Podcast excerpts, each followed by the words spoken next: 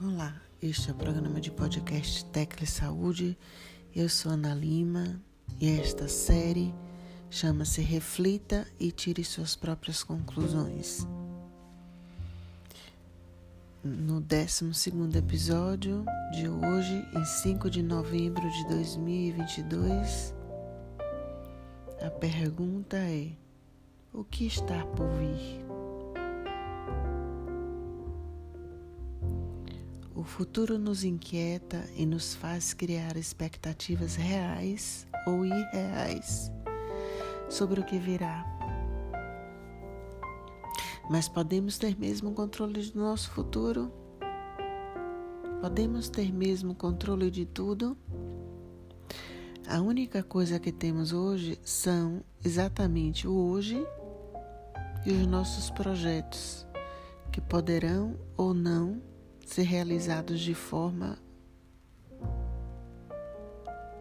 que imaginamos.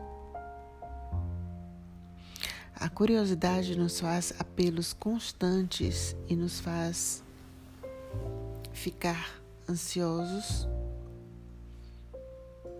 o que pode nos atropelar.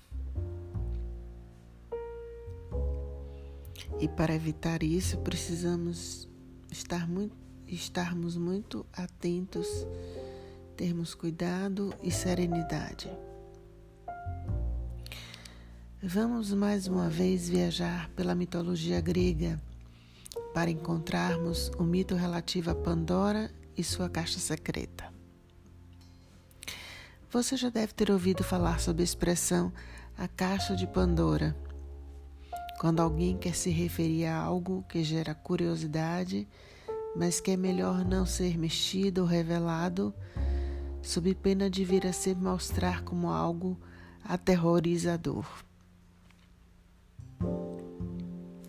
Pandora foi enviada a Epimeteu, irmão de Prometeu, como um presente de Zeus, o deus dos deuses do Olimpo. Prometeu, antes de ser condenado a ficar 30 mil anos acorrentado no Monte Cáucaso, tendo seu fígado comido pelo abutre, Eton, todos os dias, alertou o irmão Epimeteu quanto ao perigo de se aceitar presentes de Zeus. Epimeteu, no entanto, ignorou a advertência do irmão e aceitou o presente do Deus de todos os deuses, se, causa, se casando com Pandora. Pandora trouxe em sua bagagem uma caixa doada por Zeus, junto com a orientação de que jamais deveria abri-la. Mas um dia Pandora não pôde conter sua curiosidade e abriu a caixa, liberando tudo o que continha dentro dela. Todos os males e questões que haveriam de afligir a humanidade dali por diante. A doença, a velhice, o trabalho, a loucura, a mentira e a paixão. Porém, no fundo da caixa restou a esperança.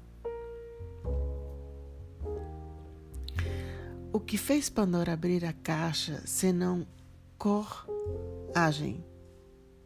Cor do latim coração e agem do latim ação. Agir com coração valente.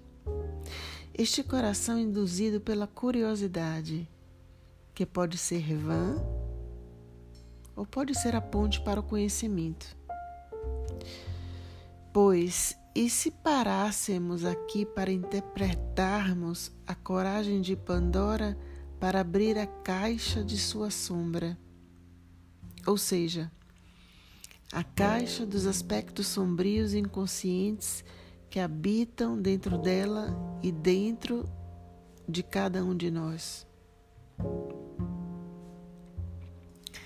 Na sombra estão guardadas todas as nossas dores e raivas reprimidas, traumas e frustrações.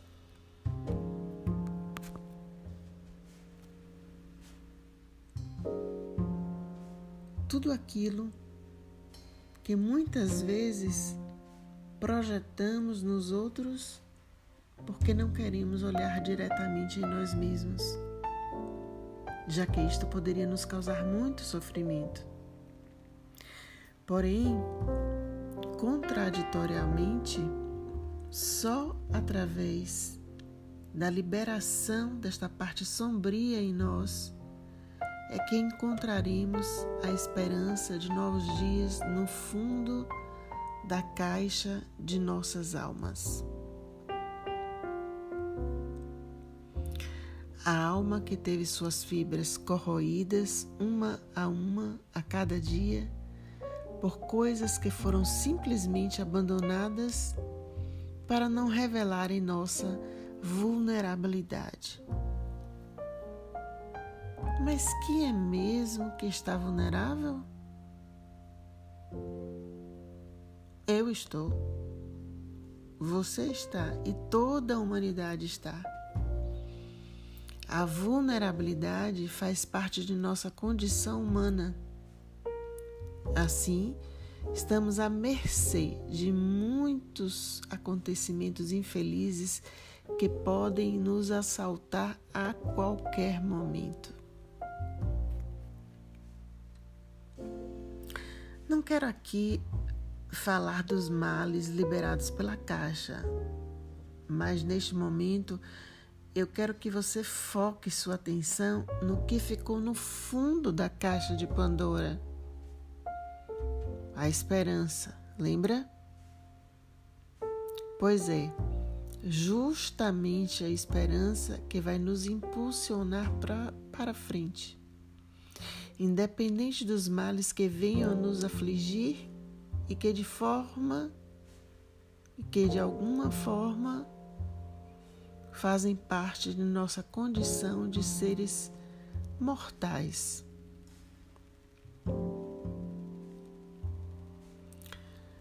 Nós sabemos que nada é fácil na vida. Você precisa se mexer, tirar o bumbum da cadeira e agir assertivamente em busca de suas realizações. Por outro lado, de forma oposta, aprendi estes dias com o mestre Deepak Chopra que a gente precisa aprender a lei do mínimo esforço. Vou falar disto mais tarde. Mas me acompanhe agora. Eu acho que é mais ou menos assim. Crie sua intenção diante do cosmos, faça a sua parte e depois deixe fluir. Aguarde pacientemente a resposta que virá do universo. É um exercício de entrega e confiança em Deus, nas leis que regem a vida.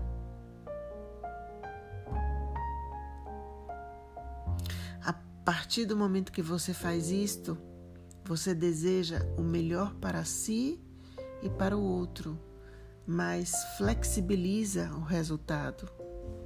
Não somente o conteúdo do resultado, mas o seu tempo e o seu formato. Sim, porque nem tudo vem da forma que a gente imagina. E por isso é que a flexibilidade é peça fundamental de nossa existência. Quando você se abre às possibilidades, você se entrega ao que virá, sem a pretensão de controlar tudo. E aí, meu amigo, minha amiga, o milagre do sincrodestino acontece. As forças se alinham e você recebe a resposta no momento certo, da maneira que tinha que ser.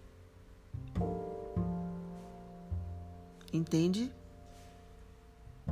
Recapitulando, a questão é simples: disposição, intenção ação pessoal e entrega. Sem falarmos do desapego, que receio devemos treinar ter a cada dia para que enxerguemos as oportunidades que nos batem à porta no momento certo, na forma que talvez nunca tivéssemos imaginado antes ser o nosso melhor caminho. Depois desse exercício, as coisas começam a clarear. Antes, o que era só turbulência e dúvida, angústia e pressa, se transforma na conexão com o nosso self, o nosso euzão, nos tecidos mais profundos de nossa alma. Mas você pode me perguntar: para que isto tudo? Posso lhe dizer, por experiência própria, que a razão para seguir este roteiro é levar a vida com mais serenidade e leveza, o que consequentemente nos trará saúde mental e física. É a lei do let it go, o deixar ir. O princípio da meditação de deixar o pensamento, mesmo aquele inconveniente, vir e depois, sem apego, deixá-lo ir. Isto significa respeitar o fluxo do pensamento, mas também respeitar o fluxo da vida, deixando e permitindo chegar para nós aquilo que desejamos e simplesmente deixando ir aquilo que não mais se alinha com a nossa história de vida.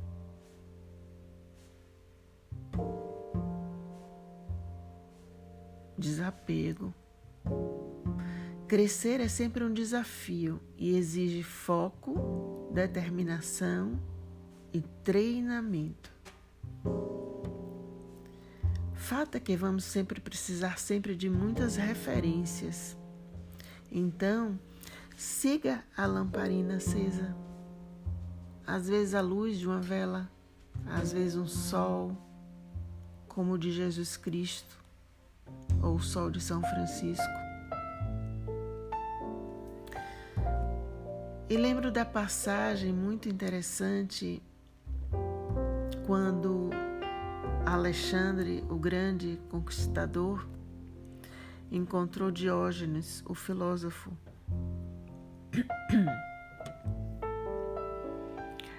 Aí Alexandre, ao avistar Diógenes à beira da estrada, maltrapilho e sem bens materiais de qualquer ordem, pergunta ao filósofo: O que você quer? Pode dizer o que você quer? Eu posso lhe oferecer qualquer coisa Enquanto, enquanto Alexandre insistia na pergunta, Diógenes insistia na resposta. Mas eu não preciso de nada. Mas como você não precisa de nada? Eu vejo que você precisa de muitas coisas. Até certa altura, Diógenes não mais aguentou aquela insistência e então mandou ver o seu pedido. Eu só quero que você saia da minha frente para que eu possa aproveitar meu banho de sol. Dizem que essa passagem mexeu profundamente com os alicerces psíquicos de Alexandre. Não era para menos, não é? Outra passagem que eu lembro sempre é a passagem de Sócrates, também filósofo, quando foi preso e condenado a beber cicuta. E sua esposa foi visitá-lo na, na prisão e perguntou: Mas Sócrates, isto não é justo. E ele respondeu: E você queria que eles fossem justos? Também um sol aceso é a referência de Gandhi com a sua filosofia assertiva da não violência.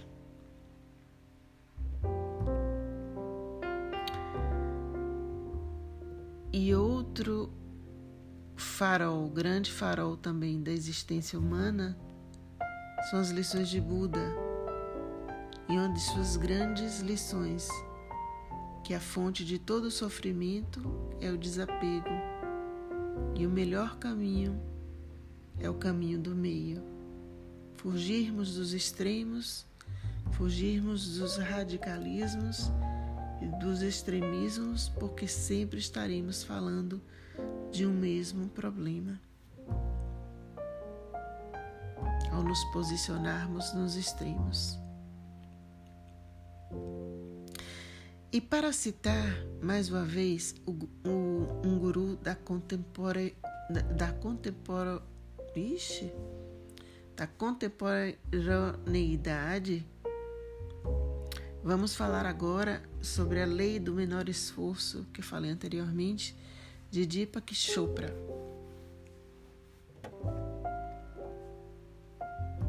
Ele diz: natureza e inteligência são funções do menor esforço. Quando nós reunirmos as forças da harmonia, da alegria e do amor, nós criamos sucesso e boa fortuna com menos esforço. Este é o princípio desta ação, a da não resistência, o princípio da não resistência. Quando aprendemos essa lição com a natureza, nós facilmente realizamos nossos desejos.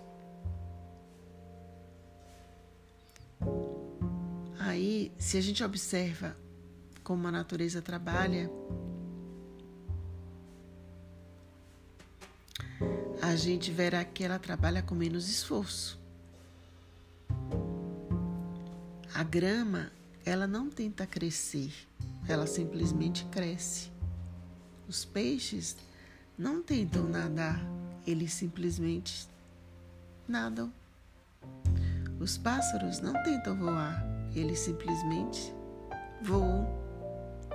Flores não tentam florir e a terra não tenta girar. Todos estes atos se realizam em completa conexão com a natureza sem nenhum esforço.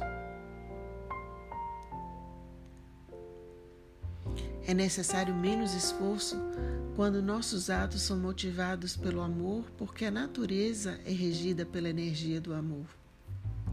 Quando nossos atos são motivados pelo amor, a energia se multiplica e é acumulada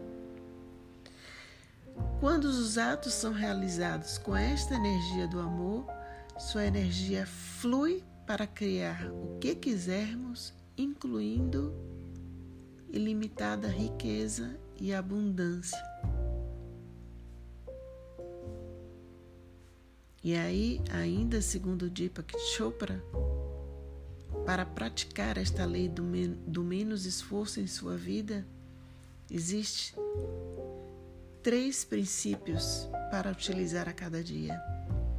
O primeiro, pratique total e completa aceitação de tudo que lhe ocorre a cada dia. Aceite pessoas, eventos ou circunstâncias como elas ocorrerem e não como você queria que elas fossem. O segundo princípio.